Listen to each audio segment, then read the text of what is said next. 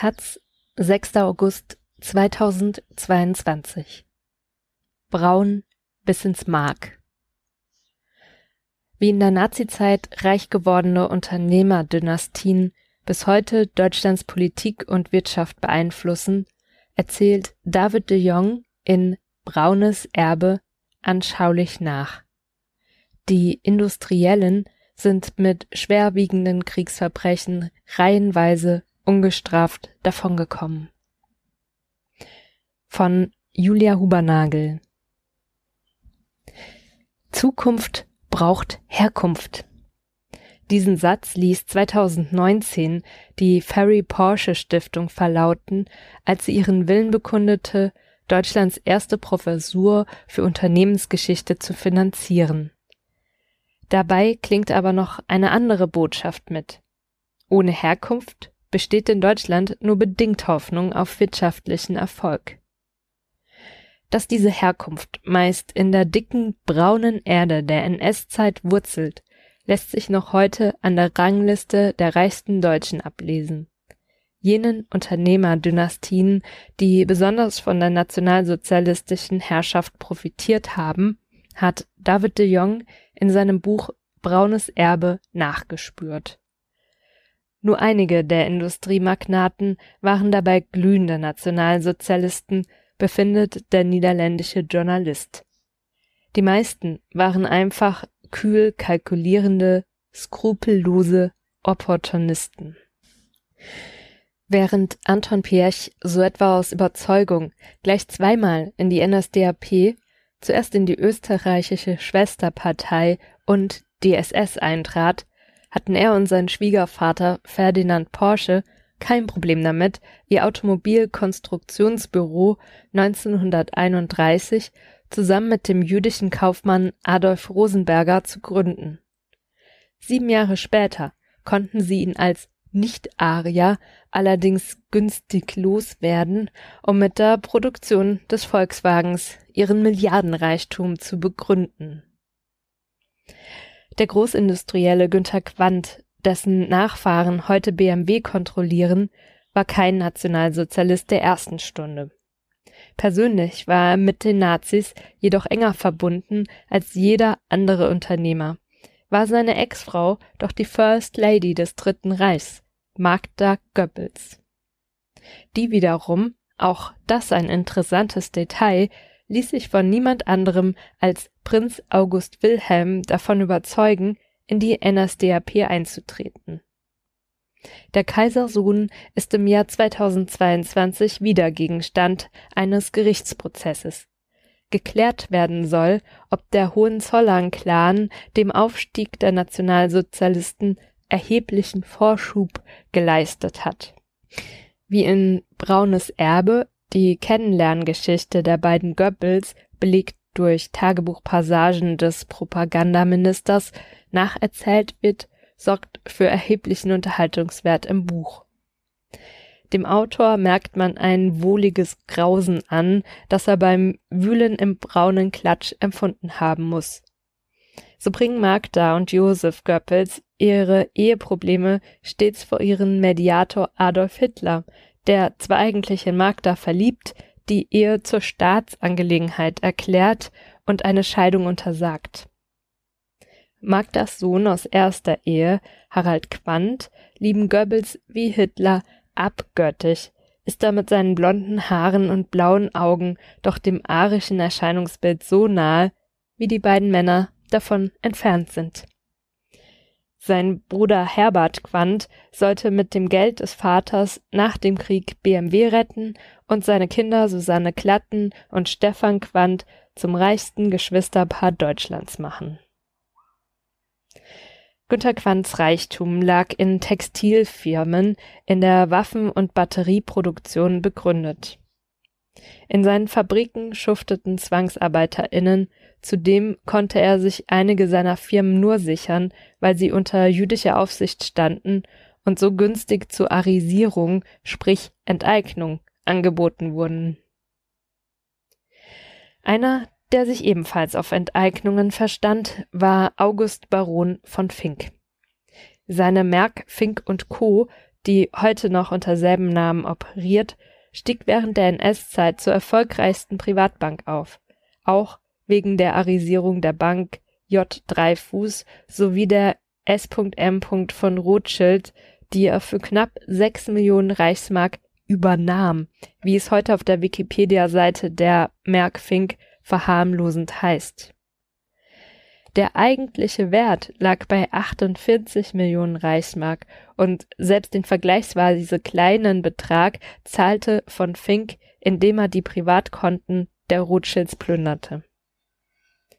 Das verdiente Geld legte der von Fink-Clan auch nach dem Krieg wohl überlegt an, wie de Jong nachweist.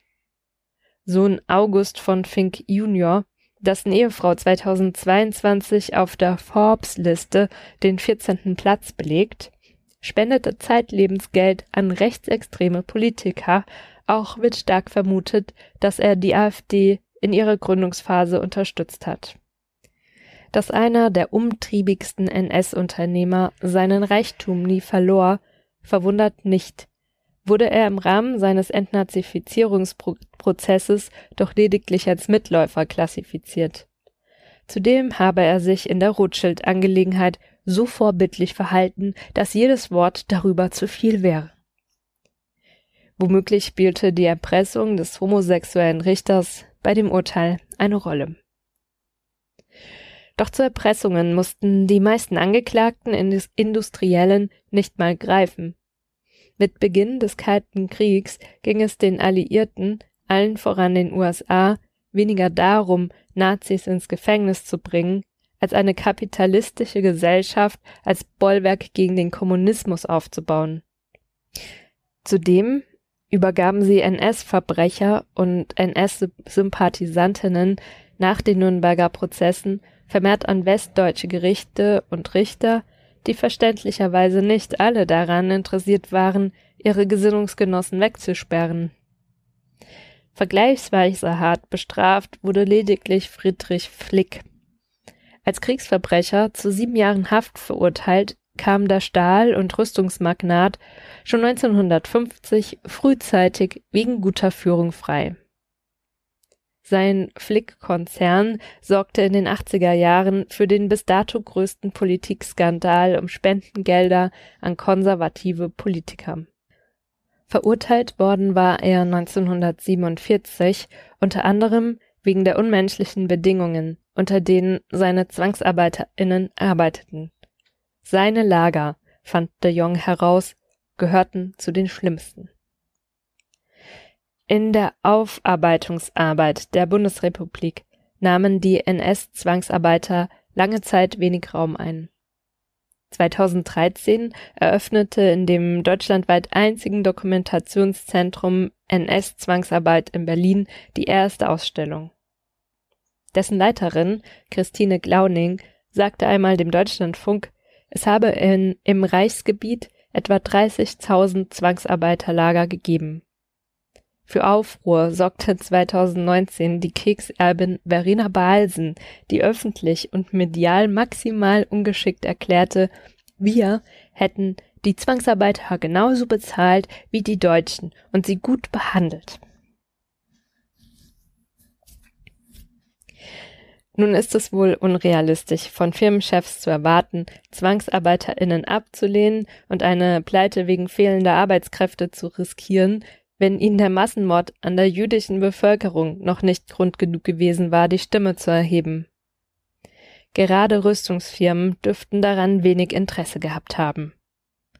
Doch gab es erhebliche Unterschiede in der Behandlung der ZwangsarbeiterInnen.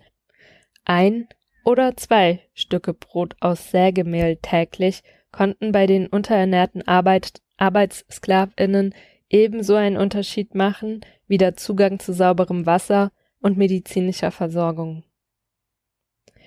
David de Jong beschäftigt sich in Braunes Erbe erklärtermaßen mit den größten Unternehmerdynastien, die sich bis auf den Puddingkonzern Dr. Oetker, der Hitlers Frontgruppen verpflegte, alle in der Rüstungsindustrie engagierten. Angeklagt wurden allein in den Nürnberger Prozessen neben Flick jedoch 42 Wehrwirtschaftsführer, deren jeweiliger Werdegang im Buch unerwähnt bleibt. Die Geschichten der Quanz und der Oetkers sind zudem in Biografien und TV-Dokumentationen vergleichsweise gut nachgezeichnet. Doch bei vielen in der NS-Zeit operierenden Unternehmen fehlen die zwölf Jahre Terrorherrschaft komplett in den Firmenchroniken. Weitere exemplarische Erfolgsgeschichten hätte man gerne in dem Buch ebenfalls nachgelesen. Ein Blick auf die aktuelle Forbes-Liste der reichsten Deutschen ist ziemlich erhellend. Der zweitreichste Deutsche, Klaus Michael Kühne, ist Erbe eines Logistikunternehmens, das seinen jüdischen Anteilseigner verdrängte und am Abtransport beschlagnahmter Einrichtungsgegenstände aus jüdischen Wohnungen verdiente.